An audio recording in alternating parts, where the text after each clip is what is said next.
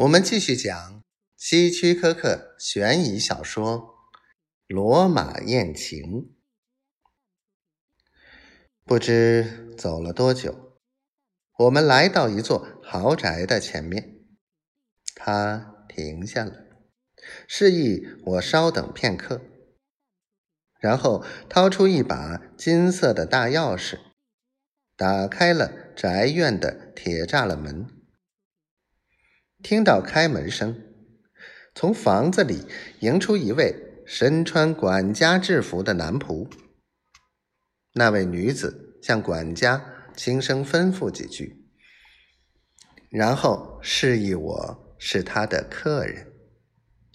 于是，管家立即向我躬身行礼，然后请我们走进宅院。走进宅院。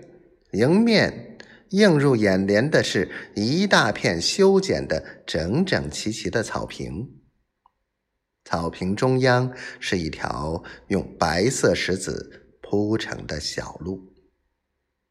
我们沿着小路穿过草坪，看见前面是一个用白色大理石砌成的游泳池，池边摆着折叠椅和太阳伞。游泳池四壁镶嵌着壁灯，柔和的灯光从池水中向上射出，煞是好看。我随着他走到游泳池边，我们俩坐在折叠椅上聊天。我年轻，长得也帅气，曾经谈过几次恋爱。所以，并不缺与女孩约会的经验，尤其是与女孩闲聊，更是我的拿手好戏。虽然我来自偏远的乡下，但我从小就博览群书，知识非常丰富。于是，我和他从罗马的历史聊到罗马的神话传说。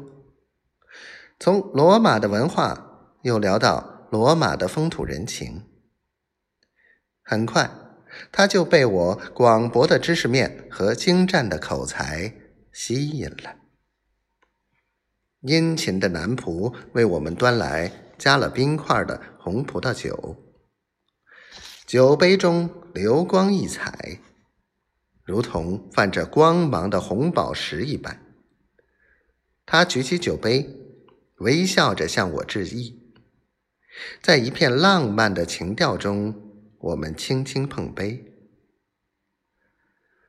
酒的味道芳香馥郁，清爽宜人，喝下去之后，令人感到浑身暖洋洋的。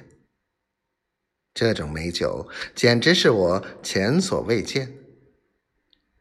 正当我诧异之际，他仿佛看透了我的心思，向我解释说：“这是产自波斯的美酒。”